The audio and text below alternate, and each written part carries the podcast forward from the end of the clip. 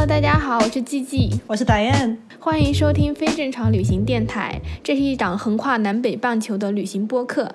今天我们要聊的这个话题呢，可能是很多人都曾经想过，可能很多人跟我和戴安一样正在做着这件事情，那就是环游世界。你觉得怎么样才是环游世界呢？嗯，环游世界其实我觉得每个人的定义都不太一样吧。在我看来，就是你真正的环游世界，它不一定是需要你去辞职，或者说你要在一年或者两年的时间内真的去打卡一百个国家。环游世界方式有很多种，你可以就是连续一段时间都出去旅行，你也可以就是通过你在工作的假期、你上学的假期，然后慢慢的去探索你想要的国家，可能。在这件事情上，更重要的是你去的每一个地方，你在这些地方你都能够学到一些东西，你是真正的去看到了这个世界。通过旅行这件事情，对你的人生或者对这个世界有了新的认识，这才是我觉得环游世界应该有的一个意义吧？你怎么看呢？我完全同意，我也觉得不应该以打卡为目的去旅行，因为打卡的话只是走马观花，但是你其实并没有深层次的去认识到这些地方。是的，因为我们也有看很多人就是说什么八十天环游世界，然后什么三个月就走一百个国家，就也不是说不好，只是对于我来说那样子可能你就真的是没有办法去体验那个地方是什么样子的了。还有就是可能大家都会有一个争议吧。是不是环游世界的人一定得是个富二代？你一定要有个几百万，你才能环游世界？这个也是很多人都在讨论的问。你其实现在已经去了很多个国家，就你对这个问题是怎么看的？我觉得不是一穷二白，其实也可以环游世界，主要是要看你怎么去旅行，旅行的方式啊、目的啊，还有你在旅行当中追求什么，这些会决定你环游世界的花费。还有就是要看你去的地方。其实说像环游世界，刚刚你也说了，并不是代表所有的国家都要去到嘛。那比如说你选择去东南亚、去拉美这些国家，它的消费要比中国的大城市要低很多。如果你是有钱人，那你当然有有钱人的方式，你可以去吃米其林餐厅，你可以去住五星级酒店。但是没有钱的话，也是可以环游的。像这次的话，我也有坐沙发客啊、搭车啊，然后也见过其他一些旅行达人，就是通过一些方式一边赚钱一边旅行。旅行当中，我也还有见过其他的世界一些的背包客，他们就是真的是很穷的，甚至通过就是街头卖艺、卖手工艺品这些，到了一个地方，然后打工挣钱，再去到下一个地方。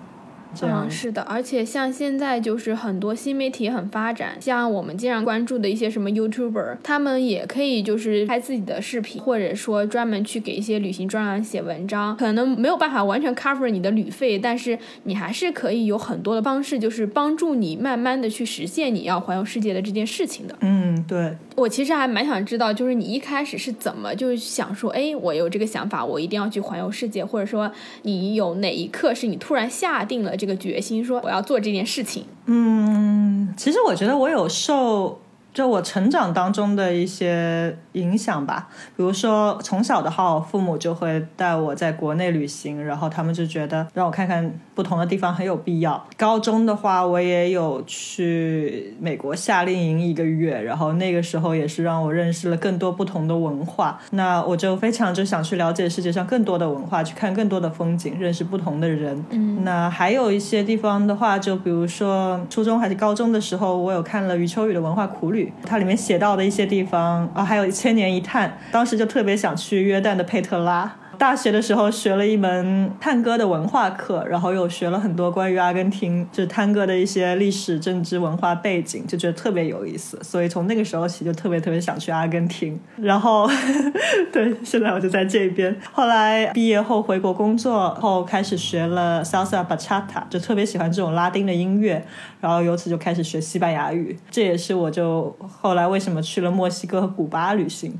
你说到这个，我想人生中的那些经历，其实都是一点一点串在一起的。像你可能是通过阅读，然后可能舞蹈，慢慢的开始了解那个国家，让你产生了那种想要去探索的那个欲望。就是人生是串在一起的，并没有说突然之间你就蹦出一个灵感来说啊，我要做这件事情，都可能会是有一个小小的原点和原因去积累的。嗯，没错。你呢？你是怎么想着要去环游世界的？其实我有一点跟你很像，因为我还是蛮喜欢看书的。在看书的时候，你就会提到很多的地名。当作者写到那个地方，即使你以前没有去过，你都会觉得你跟他已经有某种连接，好像你们之间已经建立了一种关系。然后当你再去的时候，你会觉得，哎，我是去验证，或者我是去体验的，跟你第一次认识这个地方是完全不一样的感受。我很喜欢季羡林，因为他是学梵文的。我那个时候就看了好多他写的书，我就。特别想要学小语种，想要去印度那边，所以从那个时候开始，我就慢慢说，嗯，可能这些地方我都是我想要去看看的。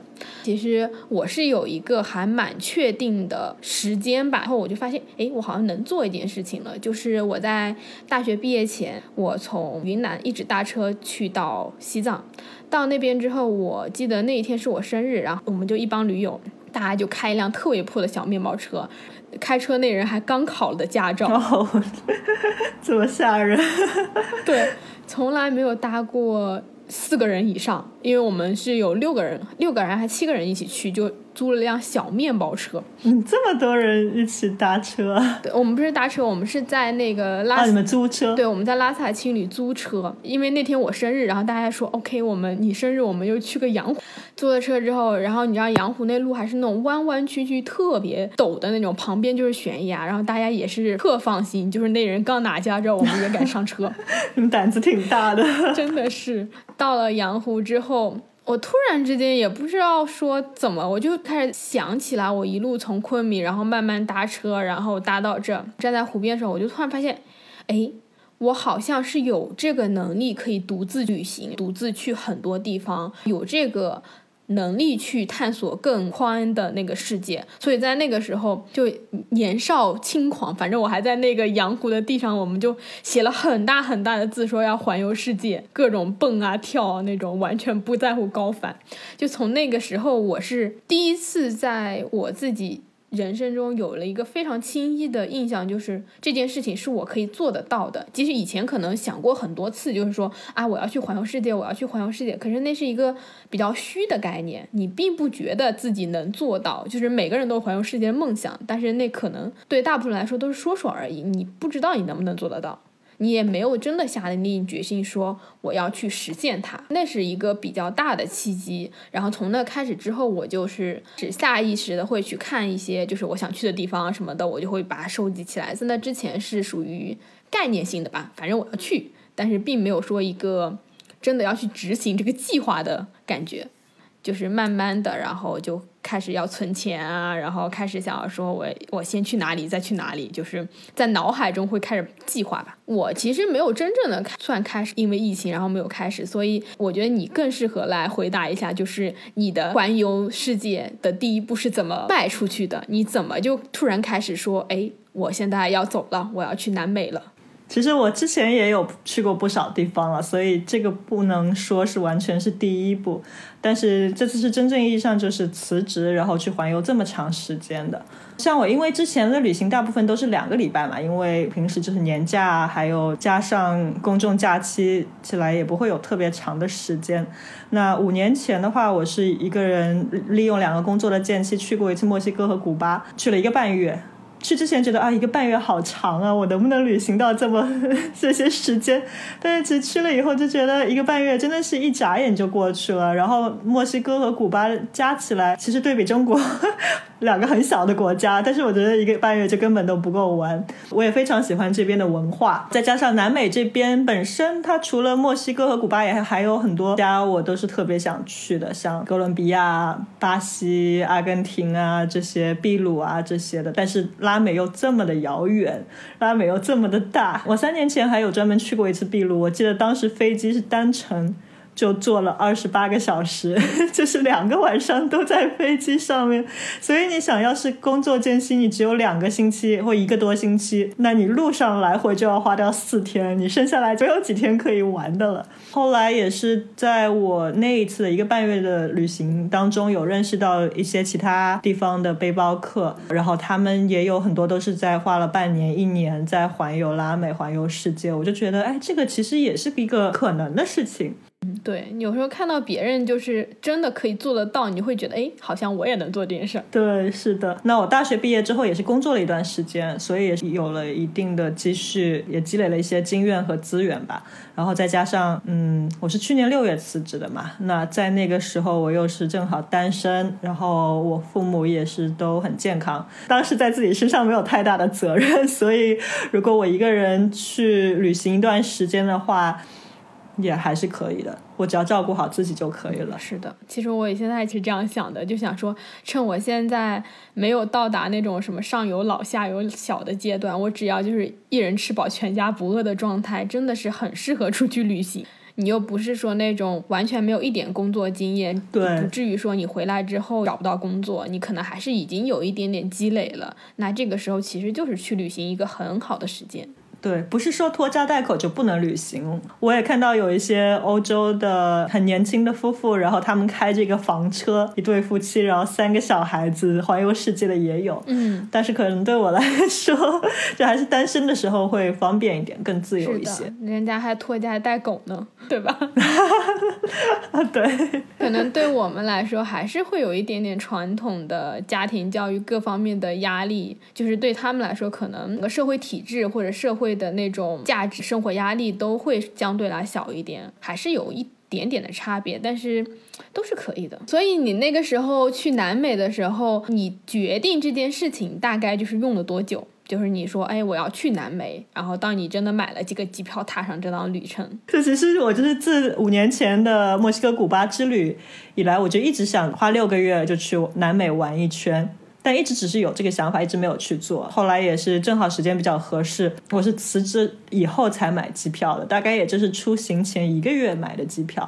但那个时候就是中国到美国有很多机票都特别的便宜，我买的单程只要一千多。一千二还是一千三？是到美国还是到中国到 L A？你说人民币哦？对，人民币。好便宜。对，很便宜。然后美国到墨西哥也很便宜。一开始就先买了这两段，然后后面的再是一边玩再一边做决定的。那其实你的脑海里决定了很久，但是你现实其实没有准备很久。对，我就是想了很久。但现实上真的是没有准备，然后出发前一个星期突然觉得，哎呀，我下个星期要去了，好像行李还没有收。我还记得那个时候你要走之前，我就是完全没有感觉你要走，我只跟在你朋友圈看到你各种聚会准备走。我记我有记得你你那时候在学舞，然后我就看到你跟你学舞的，然后还有跟你其他朋友一直聚会，我想说，这个人不是要走了吗？怎么还在吃吃喝喝？哎呀。就是吃吃喝喝了三个星期，最后一个星期才走。是的，是的，因为感觉也很长一段时间会见不到这些朋友了，所以聚会也比较多。对你现在是一个明智的决定，果然很长时间见不。哎，是的，没有想到一分别分了那么久。本来我的那个聚会还是写着我要告别六个月，因为很多地方也是特别的好玩，所以玩的时间比想象的长。然后再加上最近这个疫情突然。袭击了南美，我也就是被困在这里这么长时间，所以现在都已经一年多了。还好你已经完成了你的告别，这也算是不错的了，真的。那琪琪，你出发前你会准备什么吗？你觉得出发前对你来说最重要的准备是什么？其实出发前就是抛开我们大家都会准备，比如说你要带衣服、带基本的那些生活必需品之外，我自己觉得。如果是要长途旅行，比如说我真的要可能 gap 一年，对我来说最重要准备可能就是你心理上的准备。我比较奇怪啊，我最最重要的准备可能就是先想好我在旅行中除了旅行这一件事情之外，我还要做其他什么事情。我会觉得，如果你把你所有的压力都放在旅行这一件事情上，比如说我就是花这一年，我就是在外面玩。你给了他太多压力之后呢，就相当于你把你的兴趣变成了你的工作，那他可能就不好玩了，他就变成太严肃了。所以我会做的准备就是先想好我在旅行中间我要做点其他什么事情，比如说我之前想去南美，我其实是想要拍几个人物肖像的纪录片系列，每个国家拍一些人像。就作为我自己一个小的作品集，然后我也想说，我可以不断的更新我的旅行的公众号，不断去写作。我就是一定要找出除了旅行之外，我其他能做的事情，不让旅行成为我旅行中唯一的事情。啊，那还挺好的。就这个可能是我觉得其中最重要的准备吧。哎，那你呢？你会觉得说哪些东西是你最必要准备的？我其实觉得像你说的，就是旅行前准备一下要拍摄什么，要记录什么，还是蛮好的。因为我玩的时候，我就是纯玩，从早到晚就是一直在玩，所以到现在可能要写些东西啊什么，我会觉得啊，好像当时应该拍更多的视频就好了，或者拍更多有自己的照片就好了。因为我是拍了很多风景的照片。其实对我来说，我出发前的话，心理上我是不会做太多准备的，因为我。很喜欢，就是直接把自己扔到一个完全陌生的环境中，就自己对那边一无所知，然后也没有任何期去那边再去看。对我特别喜欢，就是让自己踏出自己的心理舒适圈。像因为我之前有过一些我的证件被偷了，或者一些财物被偷了，信用卡盗刷或者生病什么的，所以出行前我是肯定会把一些跟证件、照片相关的一些文件带上，然后旅行保险买好。这个真的挺重要的，买旅行保险还有财务保险。对。那照这样说来，你是一个会做行程计划的人吗？嗯，我不太会。我其实会最大程度上保持我行程的自由和灵活，因为我不喜欢就是说按部就班的做好今天去哪里，明天去哪里，有哪些，我就觉得被固定死了。这些就不是像一个人去去探索的这一种，就好像就是只是去踩点，就特别没有意思。反正一个人旅行，你要是喜欢一个地方，你可以多待一点时间；你要不喜欢，可以少待一点。再说，如果你提前准备的话，有时候去之前你并不知道一个地方有这么好玩，有这么多地方。你要是都定死了，你可能就去到那边发现，哎，我还想去其他地方，但是我已经没有时间了，我要去下个城市了。这种体验就很不好。旅行的时候还是让自己稍微轻松一点，不需要就是那么多条条框框，都已经出来了，还要有那么多规则，其实就没有那种旅行中的惊喜了。你要留一点空间给那些惊喜和意外。对的。但其实我短期的话，我还是会稍微做一下规划，因为毕竟，比如说你就只有一个多星期，那我来回机票肯定是要买好的。我会先看好一个国家内，我想玩几个城市，哪几个地方。那如果这几个地方距离比较远的话，我会提前把这这两个地方之间的机票买好，因为毕竟早买会便宜一点。但是在每一个地方具体玩什么，我就会到了那边再决定。长期的话，像这次行程，我就是买了单程票过来的。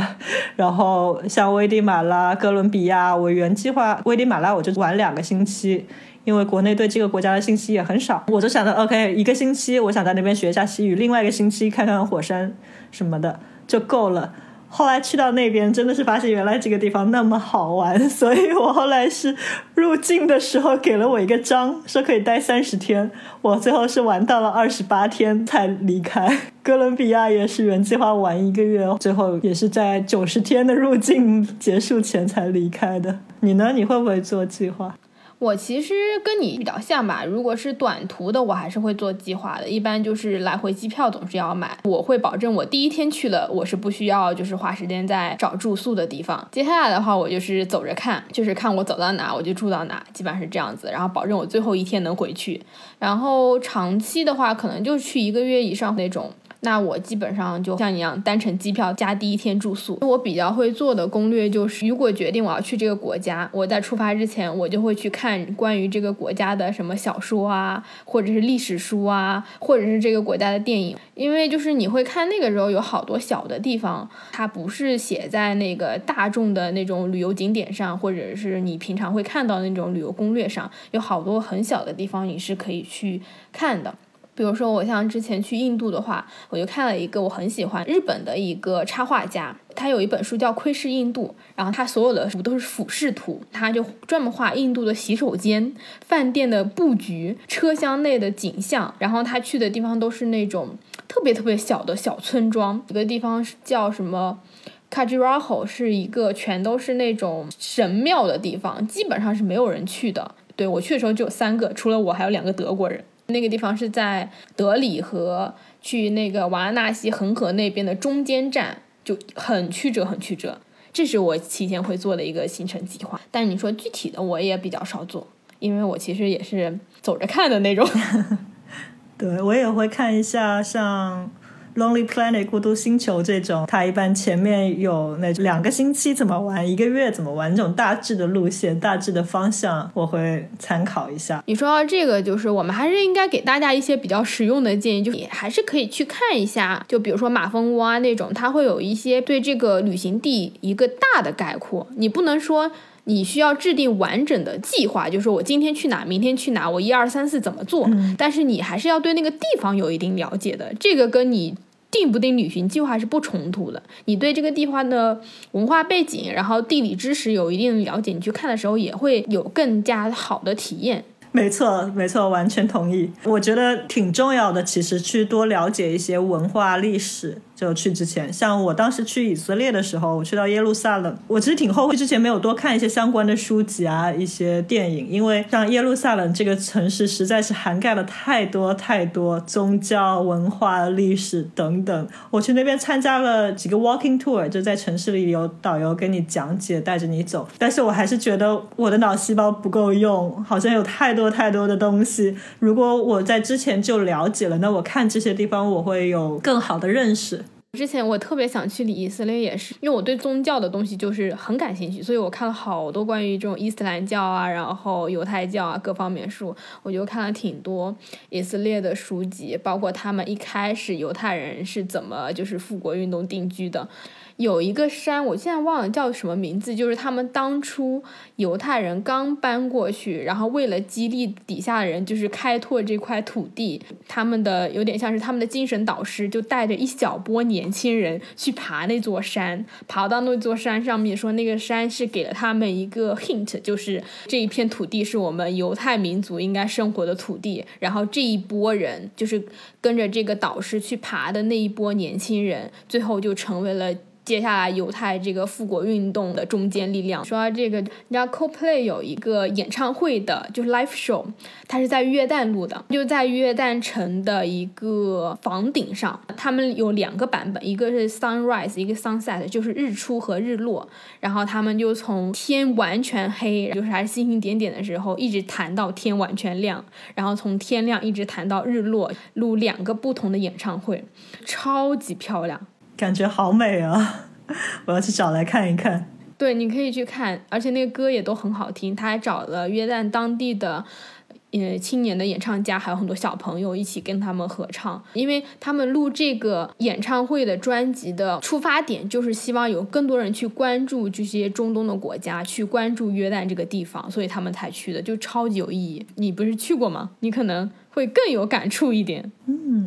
好的，有些地方我就去过，可能去之前没有做太多的功课，但是去过以后再去看一些，像纪录片啊，一些相关的书籍啊，就会觉得不一样了，就会觉得可以更好的去了解这些东西。其实你去过之后，你回去再看也是 OK 的。这样子，你对那个片子或者是对那本书也会有更好的印象。就是两个是相互都是可以的。对，我记得就是小时候学很多历史课、地理课，地理还行，历史我特别不感兴趣，还有政治。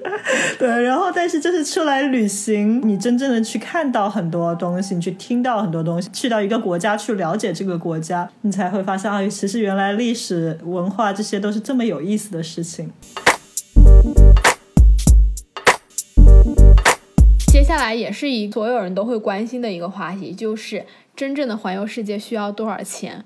就以你现在南美的这个旅行的例子，你可以给大家讲一下，就是你目前为止花了多少钱吗？我就说说我前面十个月花了多少钱吧，因为 后面几个月隔离期其实哪有都不能去。那前面十个月除了秘鲁，因为秘鲁的话算是。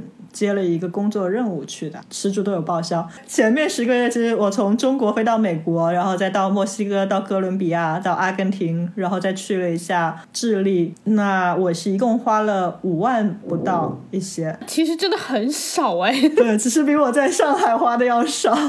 我在上海的时候还是不付房租的。大城市的生活成本真的就都不止这么多，你十个月就将近一年嘛。你有时候租房加你的吃喝，真的就不止五万块。对的，而且这五万块钱其实还包括我的签证、我的所有的机票。那真的是超级爽。对对，就不包括回程了，因为回程现在都要五六万、六七万的。但是还包括我学西班牙语，嗯，我在危地马拉学了两个星期的西班牙语，然后还有包括我在哥伦比亚学 salsa 的费用，还有就是那些很小的公交车啊、小费啊这些费用，我都统统有记进去。那我前面几个月平均每个月花了七八千，前面几个月是住青旅比较多，后面几个月我主要是以打工换宿啊，做志愿者，然后还自己做饭为主，所以后面几个月每个月才花了三千左右，三千左右就是真的很低的一个消费了。很低，因为吃和住其实基本上没有花什么钱，但是这边吃也很便宜，一瓶红酒就十块钱人民币，这么便宜，对。同学们想想国内的进口的阿根廷红酒，何止十块，都好几百吧，至少。对，南美的葡萄酒总的说还是比较便宜的，但是国内也没有说这么便宜，因为像这里其实你要找最便宜的，你可能五块钱什么就可以买到，然后十块钱左右的是就没有这么差的酒，虽然也没有说特别特别的高级，但是你平时吃个饭啊，或者自己跟一嗯对因为堆朋友或者自己喝喝都可以，都挺不错的，而且都有很多很多选择。我觉得真的是好便宜啊！其实大家在这边也有很多，就是阿根廷那边的，就新世界的酒，基本上都是二十刀起吧。对，因为关税啊什么的比较多，运费还有。那你其实这个五万块钱真的是很少哎，听众朋友们可能都心动了，想说我也要去。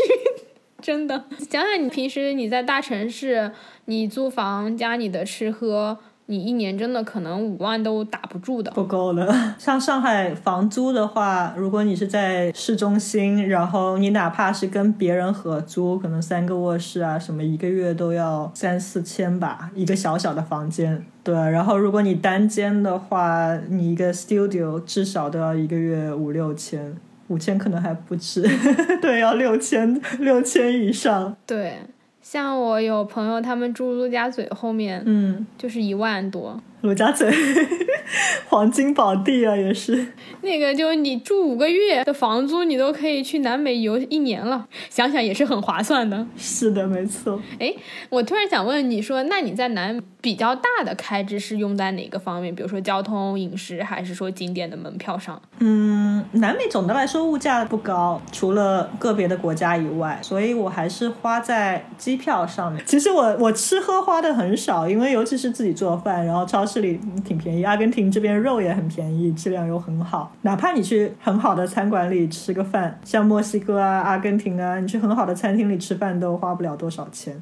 就真的是按照你看，像你的这个预算，你出去旅行不需要太多，也不是说不需要太多钱吧，就有钱当然有有钱的玩法，但是你想要去看这个世界，想要说真的去很多个地方、很多不同的国家去看，它的那个门槛并没有那么高。对，当然听众朋友们也不需要像我一样，就完全的去打工换宿，自己做饭，该吃好的时候还是可以好好吃一顿。可能还是一种结合吧。你有偶尔去吃顿好的，偶尔就自己做做饭，大家可以就是你根据你的预算来去决定你的生活的品质。那我们两个就已经可以给你提供一个比较好的，就是说低门槛的，至少你看我。或者 Dan 的例子，你就已经会知道说，我不需要说我真的存到一百万、两百万我才能出去。这件事情，我觉得大家是可以去借鉴的。等当然，你存了更多钱，你就玩的更开心一点，也是很好的。对，而且就像你一样，你说你出去前你会准备，就在旅行当中你会去录制，你去会去呃做一些作品出来。那我一般去玩的时候也不会就纯游，像我这一段时间之前有说我把钱花在学西班牙语和学舞蹈上面。就比如说我学西班牙语，在危地马拉一个小时只要五美金，还是都是一对一的私课。然后我在哥伦比亚学 salsa 也是特别便宜的，也是上了个私课，真的比国内便宜。太多了，因为国内现在学校才一个小时至少要七八十块人民币一个小时，还是小组课哦，有十几二十个人一起的。然后哥伦比亚我私课一个小时也就三十多块人民币吧，合下来。嗯，那也很便宜。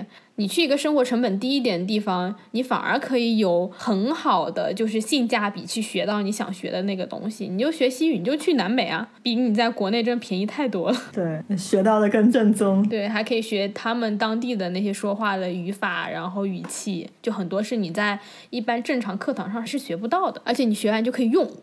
是的，没错，每天都可以学的特别快。哎，对，因为我其实没有去南美嘛，但是我可以给大家讲一下，就是我之前在国内。就是我上大学的时候穷游的大概花的一个钱，给大家一个参考。因为现在目前确实大家也没有办法出门，也只能在国内旅行。那个时候还在上大学，也没有挣钱，就是属于很穷的穷游。我几趟比较长途的，比如说我去新疆的一个月时间，我大概花了四千块钱。四千块钱是什么概念呢？去新疆的来回火车票要一千三。哦，那那基本上你就全花在路上了。对，就是。呃，来回的那火车票可能就一千三，然后剩下的可能就两千七左右，可能我还没有花到那么多。我们就搭车，然后吃馕，偶尔到了城市就吃一点好的地方，就是住青旅啊什么。像我就是我搭车走滇藏线，从昆明到拉萨。大概就花了三千不到一个月的时间，然后我又从拉萨去尼泊尔玩了半个月，就花了一千块钱，因为尼泊尔的物价也超级低，一千块钱一个月？呃，没有，一千块钱半个月。哦，那也很便宜。对，很便宜，而且就是属于到了尼泊尔之后就很开心，因为你换完那个他们的卢比之后，你感觉就跟发财了一样，他们的面额都是一千、两千，就很有钱。你手握十几万，虽然也就几百块人民币。哇哦，而且。价超级低，你在那边吃牛排，很好的那种牛排，就十几块钱人民币，就超级爽，很开心。所以就是你即使在上大学，像我在那个时候，我自己其实也不挣钱，我基本上就每个月生活费，每个月我就存个两百三百，呃，可能存个三四个月。像我刚才讲的，我这样子一个月的旅行，我就花三四千。那你在大学的时候，你很多节假日你也没有到一个月，你可能就是一两个星期，什么五一、十一、国庆那种，你其实存个三四个月，你就会有一千多块钱了。你就已经可以出门去旅行了。对，像我自己就是觉得，我旅行的时候住宿只要能住就行。对对对对，我们俩是不是太没有要求？我就觉得能住能洗澡。没有没有没有，其实我以前还是有点追求的。比如说我我短期去哪里去一个半月，那我会住青旅，但是。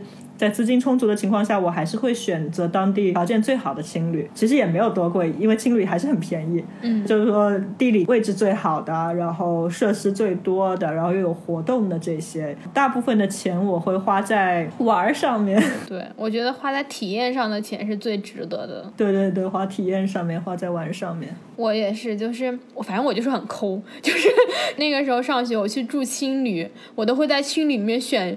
最多人间的位置，我就想说，就省个十块钱、五块钱，我都很开心。可是我还是蛮愿意把这个钱花在，比如说坐直升飞机，或者你可以去滑雪、滑冰，那个可能就一个就是几百块钱，可能小一千块钱了。但是我觉得那种东西是很值得的。与其我在这种人生体验上省钱，我还不如就是省点吃的、省点住的地方。因为等你有经济条件了，你照样有办法去住好的地方。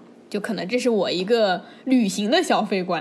对我也是觉得要看，比如说以后如果我有男朋友啊，有或者有老公的话，如果要去度蜜月，那我肯定会选择一个很高档、很高级的酒店。但是现在的话，对于我一个人来说，没有必要多花钱的地方，我就会省下来，然后花在更有意思的地方，对我来说更有意义的地方上面。嗯，是的，而且不一定就是穷游或者你住很差的地方，你会有差的体验，这个是不一定的。往往很多时候你一个人出去，你在。青旅里能认识到的人，你能跟你旁边的人接触学到的东西，或者大家就正好一起出去玩儿，你得到那个体验是比你一个人去住那种五星级酒店要好太多的体验了，真的。对，因为其实我之前在酒店行业工作嘛，那一个人去住五星级酒店，有时候也有员工价，但是就挺无聊的。说实在，因为在五星级酒店里面，你也不会随随便便的去跟别的住客去搭讪，对，也很尴尬。对，就你就。就只能平时就一个人出去玩，在青旅里面的话，有特别多的时间，你可以认识其他人，可以参加各种活动。还有比如说在南美，我现在发现就是我找最便宜的青旅，遇到的人是最有意思的，因为。最便宜的青旅住的人，大部分都是旅行时间非常长的人。因为你如果工作期间你一两个星期去住，那么你多一点少一点没有什么问题。但是要你要旅行一年，那肯定这些住宿费用上面你是省的越多，可以维持你旅行更长的时间。那所以这些我碰到的人也是有更多有意思的经历，反而我有更好的体验。真的是这样，出了第一期之后，就有好多好多人来问我们说怎么去省钱，或者是穷游怎么样。我觉得大家就可以真的去体验一下，就是经济一点的环境，然后你自己再去比对哪个是更好的。反正对我和 Dan 来说，可能我们两个都会觉得，在青旅我们是拥有了很多很美好的回忆，然后也有很多很美好的经验在的。们接下来可能聊一下，你这个过程中，你现在已经算是出发了很久。你当初想象中南美的样子和你现在的，就真的经历过，会有那个差别吗？就真的经历过是比想象中更美好的，因为真的在这次的旅行中有太多有意思的体验，然后也认识了太多有趣的人，对我来说都是非常非常宝贵的财富。然后，其实这次旅行中，我也有遇到不少挫折。就不光是这次旅行，以前的旅行当中，我也是有生过几次大病，然后有东西被偷光这种经历。对，我知道你的电脑被偷了，是吧？对我这次是所有值钱的东西都被偷了。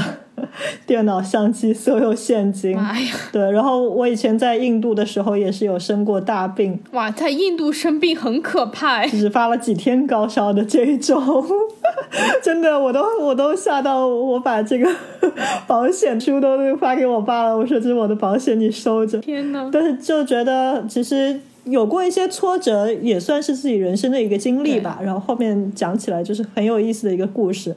而且也可以从中间吸取一点教训，比如说生过病之后，我就知道现在每次出去一定要买好保险，该备份的东西要备份，学到一个 lesson。你你说这段话，我都能听到背后的那个，肯定是一个有故事的人。太多了，太多故事了。那你呢？你觉得你的旅行跟你当初想象的一不一样？就怎么说呢？嗯，可以说不一样吧，但是这种不一样，它不是说一种好和坏吧，就是我在最开始可能更像是旅游的一个概念吧，可能就是看了一个风景，然后觉得我到过这个地方，久了之后才会开始真的体验到说什么叫做旅行，你为什么要去那个地方，它是一点一点积累起来的。我算是那种就旅行运气特别特别好的人，你现在让我想，我好像也没想出来我特别惨的那种经历。包括我这样子搭车什么的，就是顺利到不可思议，顺利到跟我一起搭车的朋友永远都让我去跟司机讲话，因为 就是我去跟司机讲话，然后司机都基本上都会停车，可能就是因为我脸太圆了，看起来就是没有什么攻击性啊，长得比较安全。没有了，你比较爱笑，爱笑的女孩运气都好。嗯，对，大家记住这句话。然后我有一次去东北，在一个青旅，就有一个深圳的大哥，他就过来跟我们一起喝酒啊、聊天，然后大家都很嗨。然后聊到后半夜，他突然就跟我们说，他特别特别羡慕我们。他说他当初就是为了挣钱，然后去深圳打工，自己一个人开公司，拼了几十年，也有孩子，也成家。但是因为他就是太害怕自己没有钱，拼命的挣钱，很忽视家庭，然后他就跟他的妻子就离婚。你知道他也那么有钱，他跟我们一起在青旅的大厅睡，不是因为他住不起贵的酒店，就是觉得自己身上已经没有当时去深圳挣钱的那个动力，并且他很珍惜的很多感情、亲情、爱情都已经找不回来了。听他的那个故事，我会发现。就是你可以认识很多社会不同的面貌，这个是对我来说有很大改变，帮助我从大学从学生这个象牙塔中彻底的走出来。从旅行中，我才开始真正的学会了独立的思考。对，其实我也很赞同你的一些观点。对我来说，旅行也是给我改变了很多。就除了去认识更多的世界、更多不同的人以外，旅行也是让我。更好的了解了自己，让我更好的去认识到自己周边的一些事情，甚至是让我更好的认识到自己的国家。因为旅行的时候，你会认识到各种不同的人，有时候他们也是第一次见到啊，有中国人或者亚洲人或跟自己不同的人，所以大家也会对你有很多很多的问题。那在回答他们的过程中，有时候我会发现啊，其实有很多东西我对自己本身或者我对自己的社会、我的国家还有这么多的东西，其实我还是不够了解的，我可能要。要更好的去了解自己，了解我们的国家、我们的文化，这样我们因为我们在外面等于也是说是一个代表，在别人看来你是中国人，你可能就代表了中国，所以我觉得就是我们就了解好自己国家的一些文化也是非常非常有必要的，然后就了解各种不同人的想法也是非常有意思，因为以前我们可能想很多事情就说啊，我们都是大家都是这样想的呀。但是其实我们一个圈子、一个文化下面的人这样想，但从其他地方来的人，他们去想问题的思维和角度可能会跟我们完全不一样。所以现在我去跟别人聊天，我去听别人的一些东西，就不管是听新闻也好，一些谈话节目也好，或者就是在日常跟别人聊天当中，我也就能更好的去包容不同人的观点。我觉得这就是旅游对我的意义。真的，你说到这个就是。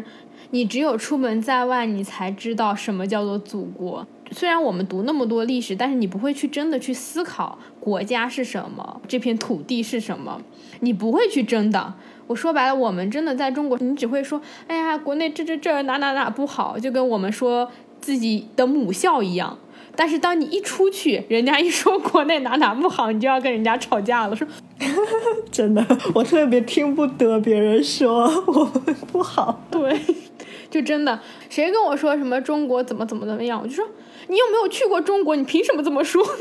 其实你说在其他国家的人，他们也是从很有限的渠道，比如说他们只看到哦，有些媒体报道中国人吃狗肉，然后还有中国人吃很奇奇怪怪的东西，什么蜈蚣啊，各种各种虫子，他们就会觉得所有中国人都吃狗肉，所有的中国人都吃各种各样的奇怪的虫子。其实并不是，每次别人说啊，你中国人，你们是不是都吃很多狗肉？我都要去跟别人辩解，说不是这样子的。对，就是还是会有很多刻板印象，很多这种文化上的差异和误解。出去之后，你就会开始不自觉的为祖国辩护，就是你会想尽一切办法，想要让他们去更了解中国到底是一个什么样的国家，我们的文化到底是什么样的文化。你就真的会特别使劲的跟人家去解释。对，还有就是可能自己在去到另一个文化之前，对这个文化也会有很多偏见。比如说像拉美文化，之前觉得拉丁美洲距我们这么遥远，那这个文化感觉上也是跟中国跟亚洲的文化这么的不同。但是真正的你在这里待了一段时间，认识了很多人之后，你会发现其实很不同的文化当中也有非常非常多的相通的地方。比如说拉美文化，其实。家庭的观念也是很重的，这个跟亚洲是很像的，就不会说西方人真的十八岁就把小孩赶出去了。但其实我说的这句话可能也是文化偏见，因为哪怕在欧美，也并不是说每个家庭就把十八岁就把自己小孩赶出去了。在拉美也是特别特别的，就是觉得小孩你不管多大，你就还是我们自己小孩。然后拉美的话，他们也会有催婚呐 什么的，挺有意思。然后拉美的人民特别特别喜欢吃米饭。这墨西哥还算好的，我觉得越往南，然后像像去到哥伦比亚，然后在阿根廷啊，我觉得我在这一年我吃的米饭比在国内的时候吃的多了多。这一点还蛮新奇的，我还真不知道，还以为他们都吃玉米和土豆呢。对啊，真的是吃了太多太多的米饭了。虽然可能大家煮米饭的方式不同，就是旅行真的它是一个很好的让你去认识别人生活，然后消除这种很狭隘大家互相之间的偏见的一个很好的方式。这个世界是很大的，你其实知道的东西只是这个世界上很小很小很小的一个部分。对，说到南美这边的文化，就除了大家都吃米饭以外，这个让我感到比较震惊的，因为我以前觉得讲到米。饭就是亚洲的事情，然后还有一个让我觉得很有意思，就是之前我们也有聊过，在阿根廷大家特别喜欢喝马黛茶，然后以前我以为只有在中国，我们中国人才会有出去就是带保温壶啊，一路上都要喝热水、喝茶的习惯。其实阿根廷也是，就不管什么年龄层，哪怕你就在街上走着，你看到那种一手抱保温瓶。另外一手抱茶杯的，这都是阿根廷人。然后有一次，我记得我们去哪里的一个海滩，那个海滩大部分都是阿根廷的当地的人去的。然后在那个海滩，我们本来想啊，海滩那我们可以买点啤酒啊什么的，而且尤其那个海滩还叫 Playa de Hibis，就是嬉皮士的海滩。结果在那边没有卖啤酒的，那边只有人在那里叫喝，要不要买热开水？热开水，热开水，这也太不嬉皮了。对的，然后我有见到，就是在其他旅国家旅行的时候，碰到阿根廷的背包客。你知道背包客，就你背一个包，然后你东西能精简就精简，对不对？结果他们还背一个特别大的热水瓶，我的妈呀！就是为了喝他们马黛茶。然后他们喝马黛茶也是那种散装的茶叶，不像我原来想的，就是外国人喝的，好像就是西方人喝的都是茶包，对。加奶加糖，然后不是的，其实他们也是喝散装茶叶。后一个问题，你有想过有一天，如果你结束了你的环球旅行，你会做什么吗？其实我觉得我的环球旅行是不会结束的，不是说我会一直在没有工作的状态下继续旅行下去，但是还有很多的地方我没有去过，哪怕去过的地方。我觉得也可以再去，因为每一次去都会了解到不同的东西。然后哪怕之后有工作有家庭，我也是希望可以一直继续旅行下去，利用空余的时间去看更多的地方。我之前在墨西哥就有认识到一对老爷爷老奶奶。两个人头发都花白了，六七十多岁，儿女都长大了，然后两个人也都退休了，他们就环球旅行，然后还在墨西哥学西语。我也是会想象有一天，就是等我也是那种头发白了，然后我也会继续就是背包旅行，我觉得特别酷。对的，奶奶背包可比这种年轻人酷太多了。是的，所以这旅行这东西其实并不是说只有你年轻你才可以环游旅行，我们可以就是活到老学到老，活到老游。到老，你有没有想过，你结束了环游旅行你会做什么？你的答案已经是我的答案了。我觉得旅行这件事情是永远都不会结束的，只是看你在人生不同阶段用不同的方式旅行。三十岁之前，我就会想要我要用一整块的时间去旅行，更快速的去让自己成长，去了解这个世界。等有家庭之后，就带小朋友，我也不想让我小孩上学。我就想说，我小孩上小学之前，我就天天带他出去玩就好了，玩到他去上小学，就是会以不同的方式一直进行下去吧。所以就是可能这个问题对我们俩都是一个伪命题，因为我们俩都认为旅行是不会有结束的这一天的。今天呢，我们想要给大家分享的是关于环游世界的小 tips。我今天想要给大家的一个小的建议就是说，如果你去环游世界的话，你在真正成型之前，可以多去了解一下你想要去的地方，多读一些书，或者多看一些跟这个地方相关的电影、纪录片也好。这样你对这个东西有更多的了解之后，你其实更好的帮你去规划你的行程，甚至能够帮你找到你在旅行上可以做的一些其他的事情。这就是我想要给大家的小建议。哪带呢？我的建议其实我前面也有提过，就是关于要带的一些东西上面。那你要出发去旅行的话，一定要带上一些证件的复印件，还有一些照片。这样你如果在国外你需要办签证或者你的证件丢了，你都是有这些东西可以让你的旅程方便很多。然后旅行保险一定要买好，因为真的是有这个保险。你要是在国外看病花费了不少钱啊什么的话，回国的话还是可以报销的。然后呢，带上多张信用卡，还有就是手机里、电脑里面的一些资料的话，都要云备份好。这样子，如果这些物品被丢失了的话，你的珍贵的照片啊、一些资料啊，都还是在的。好了，就这些。那这就是我们今天这一期关于环游世界的内容了。如果你们想要听到更多环游世界的比较详细的或者其他方面的话题，记得在底下留言。那咱们就下周六继续闲聊全世界，记得准时收听哦。下周见，拜拜，拜拜。